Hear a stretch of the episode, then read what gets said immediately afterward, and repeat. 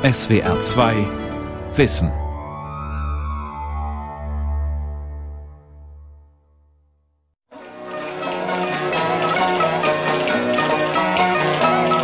Zunächst einmal sieht man vom Ort gar nichts. Timia ist eine sogenannte Bergoase.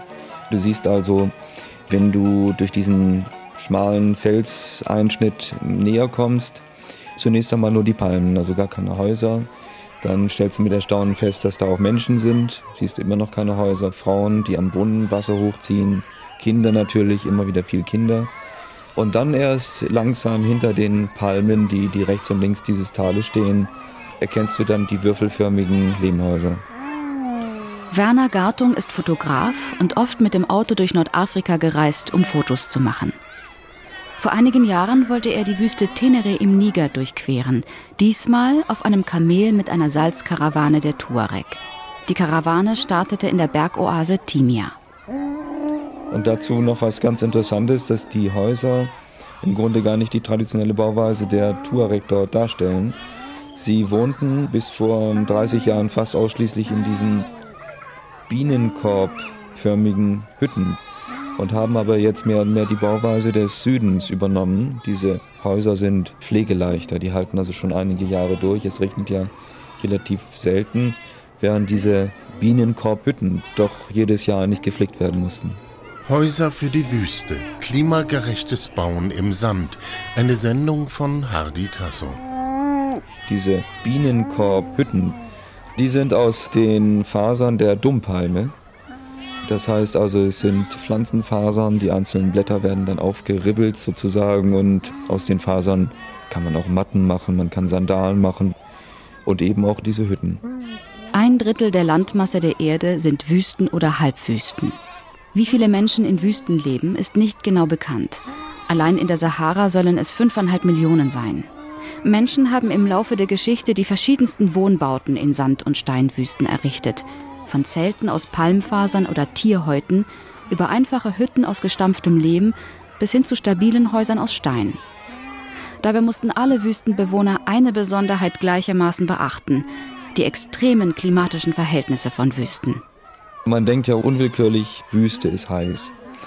Die Leute selbst sagen ja zur Wüste, es ist ein kaltes Land mit einer heißen Sonne.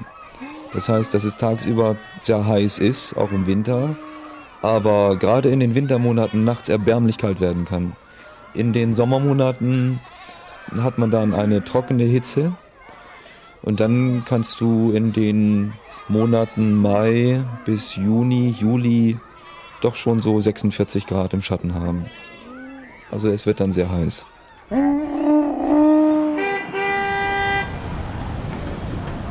Den besonderen klimatischen Bedingungen von Wüsten müssen Bauten in allen Wüstenregionen der Welt gerecht werden. Zum Beispiel auch in den modernen lauten Städten der Vereinigten Arabischen Emirate auf der arabischen Halbinsel, einem der größten Wüstengebiete der Erde. Die Wolkenkratzer in Abu Dhabi und dem knapp 140 Kilometer entfernten Dubai scheinen jede andere Metropole der Welt übertrumpfen zu wollen, an Höhe, ausgefallenen Formen und Prunk. Fantasievoll geschwungene Bauten tragen glitzernde, funkelnde Fassaden, die sich mit Hilfe modernster Technik automatisch verdunkeln, wenn die Sonne zu heiß brennt. Blitzsaubere Avenuen, schicke Boulevards und superbreite Einkaufsalleen zergliedern die Städte in akkurate Schachbretter. Auf vielen Feldern, kaufmännisch strategisch über die Stadt verteilt, erheben sich ultramoderne, selbstverständlich klimatisierte Einkaufszentren, Shoppingparadiese in denen über versteckte Lautsprecher der Imam zum Gebet ruft. Und natürlich leuchtet in Abu Dhabi schneeweiß die riesige Sheikh Zayed Moschee, die 40.000 Gläubigen Platz zum gemeinsamen Gebet bietet. In Dubai überragt dafür mit 828 Metern der Burj Khalifa alle anderen Bauwerke der Welt. All diese gewaltigen, glitzernden, hochtechnisierten Gebäude entstanden in den vergangenen 50 Jahren. Bis in die 1960er Jahre war Abu Dhabi eine kleine Stadt auf einer Insel im Persischen Golf, ganz nah dem Festland, das weitgehend Wüste war und größtenteils noch heute ist. Das alte Abu Dhabi bestand vor allem aus einfachen, niedrigen Hütten aus Palmfasern oder Lehm, die sich dicht aneinander drängten, um sich gegenseitig Schatten zu spenden und so der Hitze ein wenig entgegenzuwirken. Viele hatten weder Strom noch Anschluss an die Kanalisation, und natürlich gab es keine Autos in den engen Gassen. Die Menschen lebten einfach, vom Fischfang, dem Anbau von Datteln, der Kamelzucht und vom Tauchen nach Perlen. Sie waren arm, denn die Wüste bot nur wenig, das sie ernähren konnte.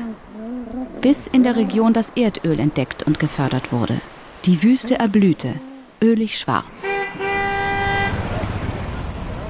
Trotz all der prunkvollen Bauten aus Glas, Stahl und Beton ist die modernisierte Wüste um Abu Dhabi und Dubai noch immer ein kaltes Land mit einer heißen Sonne.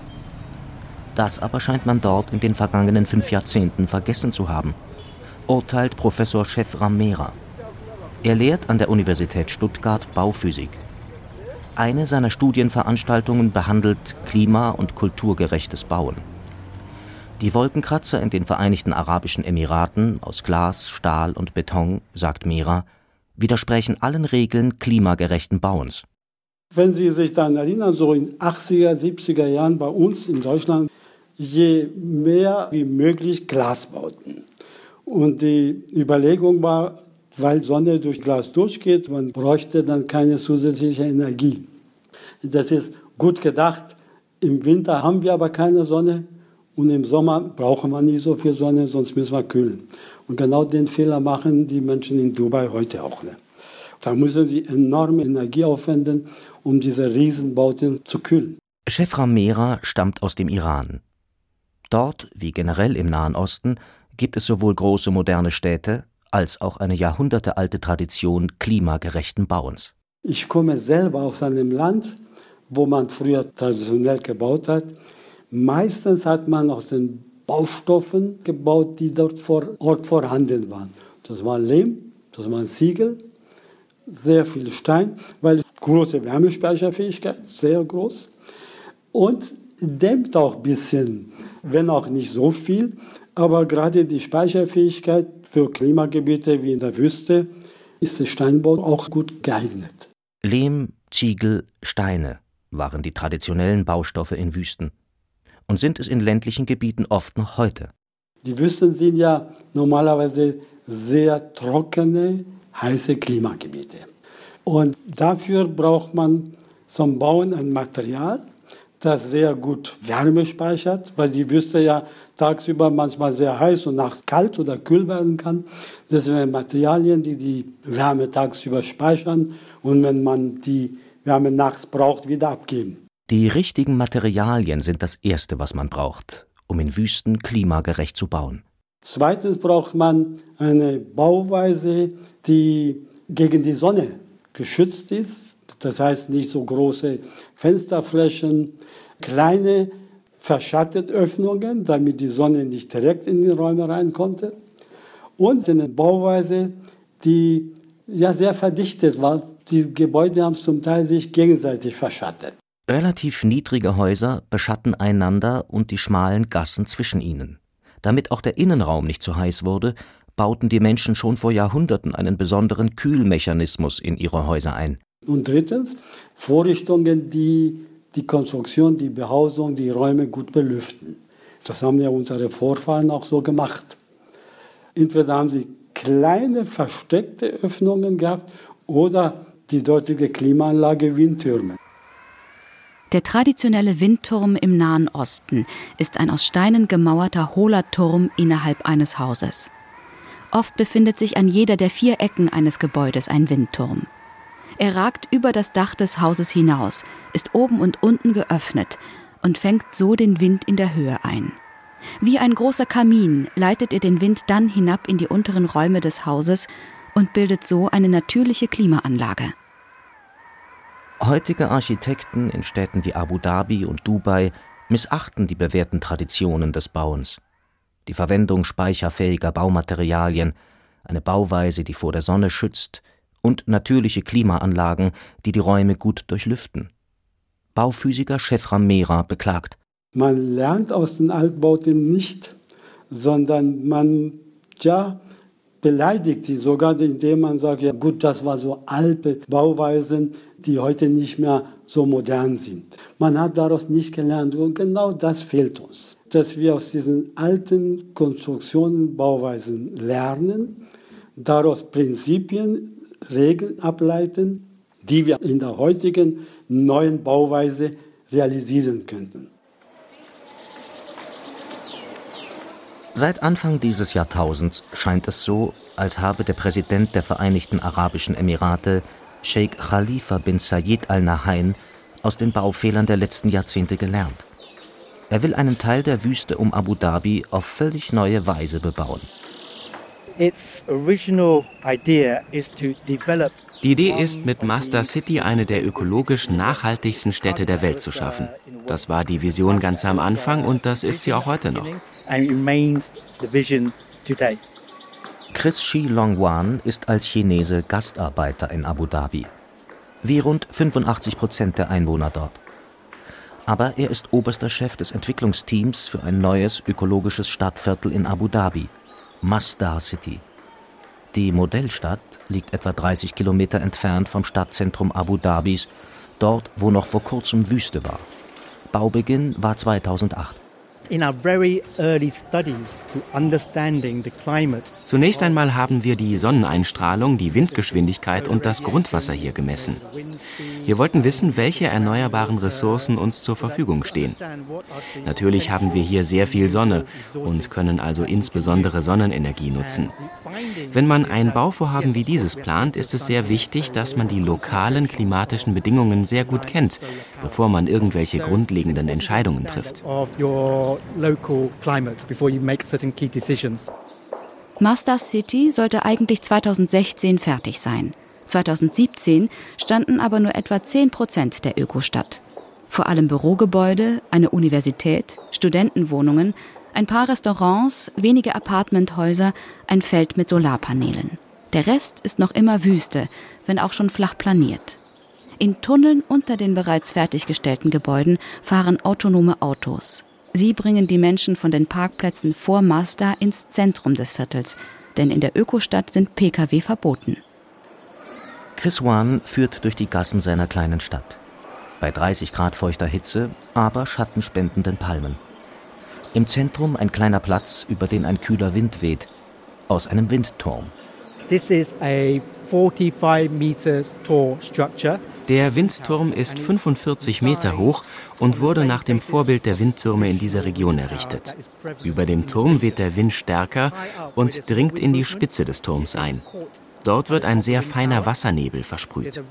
Der kühlt die Luft ab und da kühle Luft schwerer ist als warme, sinkt sie im Turm herab und weht in diesen Innenhof hinein. Mit diesem Pilotprojekt wollen wir herausfinden, ob solche Außenklimaanlagen tatsächlich funktionieren. Die bereits fertigen Gebäude in Mazda City sind beeindruckend. Sie sind niedrig, höchstens zwei, drei Stockwerke hoch, in verschiedenen Ockertönen wie denen der Wüste gehalten und sie stehen eng beieinander, sodass sie den Gassen Schatten spenden. Manche sind mit arabischen Ornamenten geschmückt. Andere tragen Hightech-Elemente, etwa automatisch sich verstellende Lamellen, die die Innenräume vor der Sonne schützen. Das spart Energie für Klimaanlagen. Auf vielen Dächern stehen Solarpaneele, die Strom liefern. Chris Wan bleibt in einem Durchgang zwischen zwei Gebäuden stehen. Meine persönliche Leidenschaft ist passives Design in der Architektur. Wie kann man Kühlung ohne Technologie nur mit passivem Design erreichen? Diese Gebäude hier sind in Nordwestrichtung gebaut. Nordwest ist die Haupthimmelsrichtung, aus der hier der Wind weht. Da hinten, wo dieser Durchgang beginnt, ist er sehr weit. Aber hier, wo wir stehen, ist der Durchgang sehr eng. Dieser Durchgang fängt den Wind da hinten ein und erzeugt durch seine Verengung eine leichte, kühlende Brise. Solche natürlichen Prinzipien nutzen wir überall in Master City.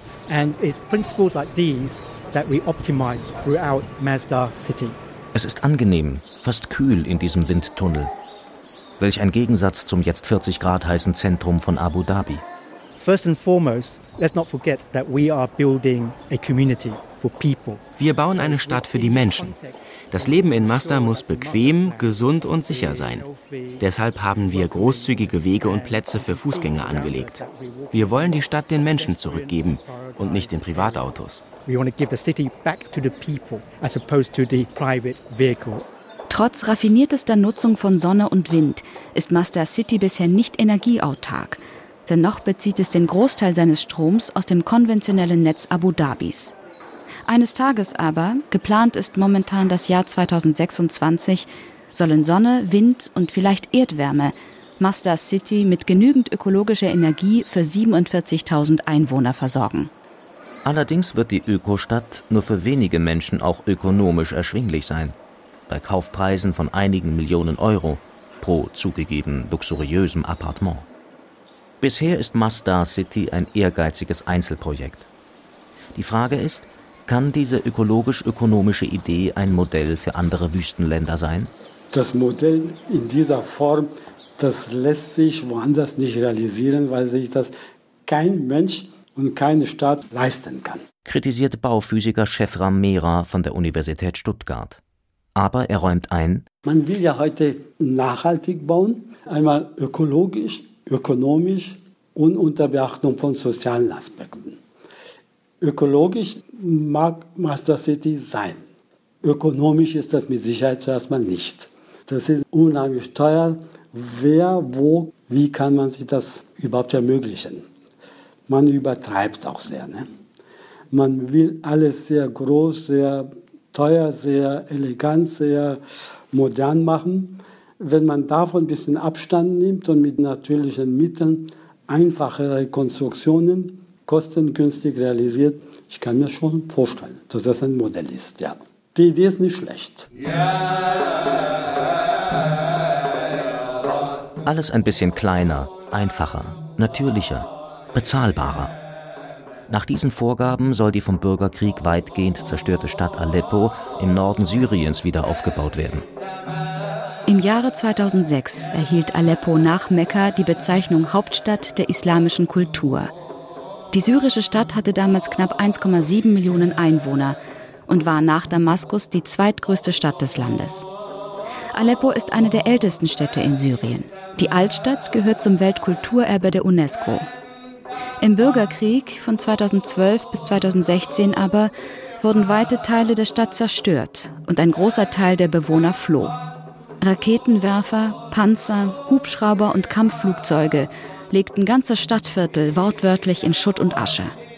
Der historische Bazar, das größte überdachte Marktviertel der Welt, wurde während der Kämpfe durch ein Großfeuer zerstört. Mit der Frage, wie man Aleppo wieder aufbauen kann, beschäftigen sich an der Technischen Universität Cottbus mehrere Fachgebiete.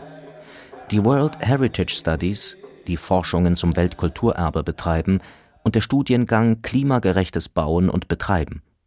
Den leitet der Ingenieur Günther Mügge. Wenn wir über Wiederaufbau sprechen, dann geht es natürlich zunächst erstmal darum, dass die Elemente nach den Kriterien des Denkmalschutzes wieder errichtet werden. Ich persönlich vertrete die Meinung, dass man einerseits die Elemente des traditionellen Bauens aufgreifen sollte, weil sie eben zur Region passen, auch zum Beispiel zu der historischen Altstadt, weil sie an das Klima angepasst ist und weil sie energieeffizient ist. Aber man kann natürlich auch zusätzliche Möglichkeiten aufgreifen, nämlich gerade eben die guten Möglichkeiten der Versorgung der Gebäude, der Städte mit regenerativen Energien. Und insofern wären in diesem Fall gebäudeintegrierte Systeme vorteilhaft, weil sie erstmal nicht sichtbar sind. Das bedeutet, äußerlich sollen die denkmalgeschützten Bauten in Aleppo so wieder aufgebaut werden, wie sie vor der Zerstörung aussahen. Die zusätzlichen Möglichkeiten, etwa zur Energiegewinnung oder Trinkwasserversorgung, sollen im Innern der Gebäude versteckt werden denn Solarpaneele oder riesige Wassertanks auf Dächern denkmalgeschützter Gebäude widersprechen der traditionellen Bauweise. Und schön anzusehen sind sie auch nicht gerade. Die versteckten Bauelemente, an die Günter Mügge denkt, wären etwa solche. Also, dass man beispielsweise wasserführende Schichten in oberflächenahen Schichten einbringt, um dort warmes Wasser zu gewinnen für die Trinkwasserversorgung eventuell aber auch für die solare Klimatisierung. In ähnlicher Weise kann man es eben auch für die Gewinnung von elektrischer Energie machen. Da gibt es verschiedene Prinzipien, die untersucht werden müssen, dass man zum Beispiel einen Anstrich durchführen kann und damit Strom gewinnen kann. Die zerstörten Gebäude, die nicht unter Denkmalschutz standen, will Ingenieur Mügge ebenfalls mit neuer Technik versehen, um die Sonne der Wüste als Energiequelle zu nutzen. Dabei denkt er nicht nur an Solarpaneele. Eine Möglichkeit ist zum Beispiel der thermoelektrische Effekt. Der thermoelektrische Effekt basiert auf einer Temperaturdifferenz. Wenn eine Temperaturdifferenz vorhanden ist, kann damit elektrische Energie gewonnen werden. Und das Interessante in diesem Zusammenhang ist, dass wir tagsüber eine sehr starke Aufheizung des Gebäudes haben, dass wir einen Energiefluss in die Bauteile feststellen können und dass in den Nachtzeiten, gerade in den klaren, teilweise sehr kalten Nächten, der Energiestrom sich umkehrt. Und man kann eben beide Phasen im Prinzip zur Energiegewinnung nutzen. Günter Mügge will zusammen mit anderen Mitarbeitern und Studierenden der TU Cottbus traditionelle Bauweisen der Wüste mit ein wenig moderner Technik effektiver machen. Ohne den Luxus wie in Masdar City, den sich nur wenige Menschen und Länder leisten können.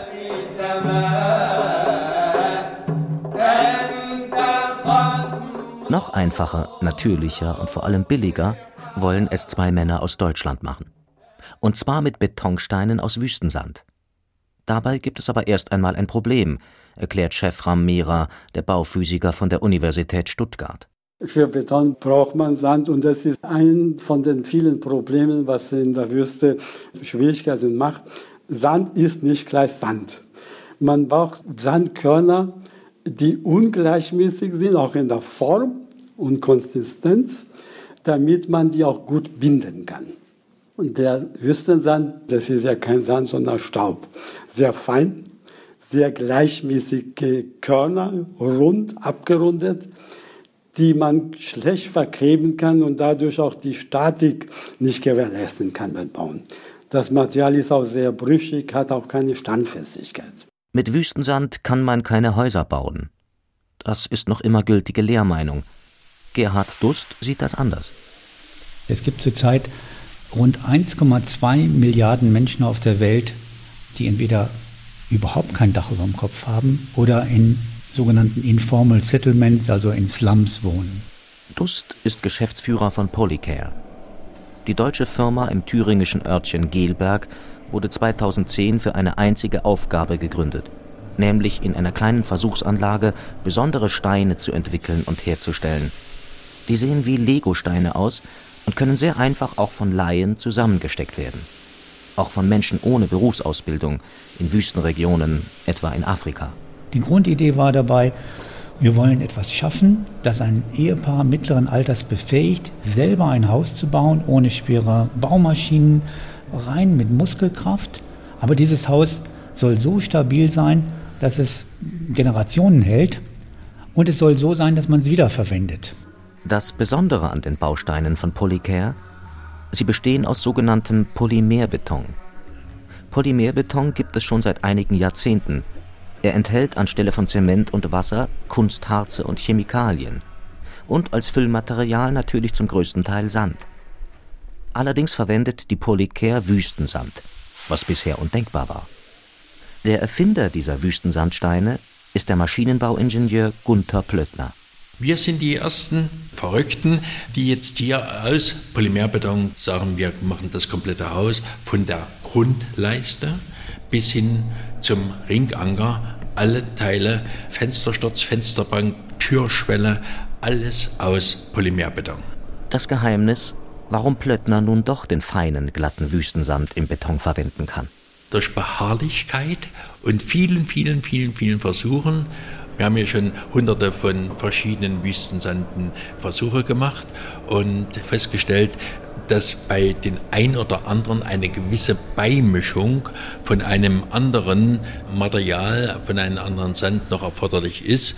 Welche Korngröße hat eine hohe mechanische Festigkeit, welche Korngröße hat eine niedrige mechanische Festigkeit.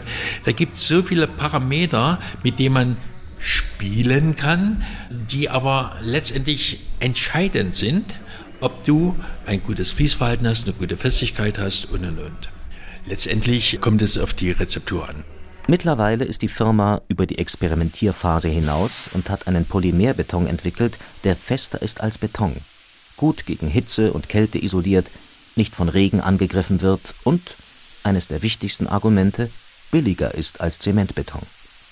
Ein weiterer Vorteil, die einzelnen Steine müssen nicht durch Mörtel miteinander verbunden werden, sie werden einfach aufeinander gesteckt. Wenn man dann irgendwann umziehen will, zerlegt man die Häuser in ihre Steine und baut sie woanders wieder auf. Polycare hat weltweit bereits mehrere Häuser zusammengesteckt. Wir haben welche in Deutschland gebaut, wir haben ein Haus in England gebaut, wir haben Häuser gebaut in Indien, in Namibia. Also es gibt schon Häuser. Das Haus in Namibia mit diesen 56 Quadratmetern kostet fertig errichtet mit allen Anschlüssen, Wasserleitungen und so weiter ohne Grundstück rund 17.000 Euro. Wir bauen jetzt zurzeit gerade die erste Fabrik zur Produktion. Die entsteht in Namibia in der Nähe von Windhoek. Dort werden die Polymersteine demnächst von Einheimischen gefertigt. Und zwar aus Baustoffen, die aus ihrer Region stammen. Kunstharze und Chemikalien kommen dann aus Südafrika, der Sand aus der namibischen Wüste. Dieses Haus, das wir als Musterhaus von Deutschland nach Namibia gebracht haben, haben wir der namibischen Regierung geschenkt und die Regierung hat dieses Musterhaus dann weitergegeben an eine Familie Phillips. Der Vater Phillips ist als junger Mann von südafrikanischen Soldaten während der Apartheid zum Krüppel geschlagen worden, lebte mit seinen sechs Kindern in einer Einraum-Wellblechhütte die eigentlich überhaupt kaum vor den Unbilden des Wetters schützt. In Namibia wird es im Winter relativ kalt, also in der Nacht kann es frieren. Die Kinder haben von ihrer Mutter in dieser Wellblechhütte im Winter immer drei Decken bekommen, jeder, und sind trotzdem steif gefroren, wach geworden. Heute wohnen sie in unserem Haus und eine der Töchter hat mir so einen lieben Brief geschrieben, wie sich ihr Leben verändert hat. Und da stand jetzt drin, now it's one blanket only. Das heißt, wir brauchen nur noch eine Decke. Häuser aus Wüstensand wie in Namibia sind vielleicht eher ein Modell für das Bauen in Wüsten als das luxuriöse Masdar City. Bisher kämpfen Gerhard Dust und Gunther Plöttner noch mit Politikern, Behörden und Geldgebern darum, dass aus ihren Wüstensandbausteinen tatsächlich in jedem armen Land Häuser einfach zusammengesteckt werden können. Aber irgendwann soll es soweit sein. Häuser nach traditionellen Bauplänen, ergänzt durch moderne angepasste Technologien aus Materialien, die im Land vorkommen, von Menschen errichtet, die dort leben. Saudi-Arabien plant seit 2017 übrigens eine eigene fantastische Stadt. Neom, neue Zukunft. Diese Zukunftsstadt soll Masdar City und überhaupt alles bisherige in den Schatten stellen. Und sie wird Milliarden kosten.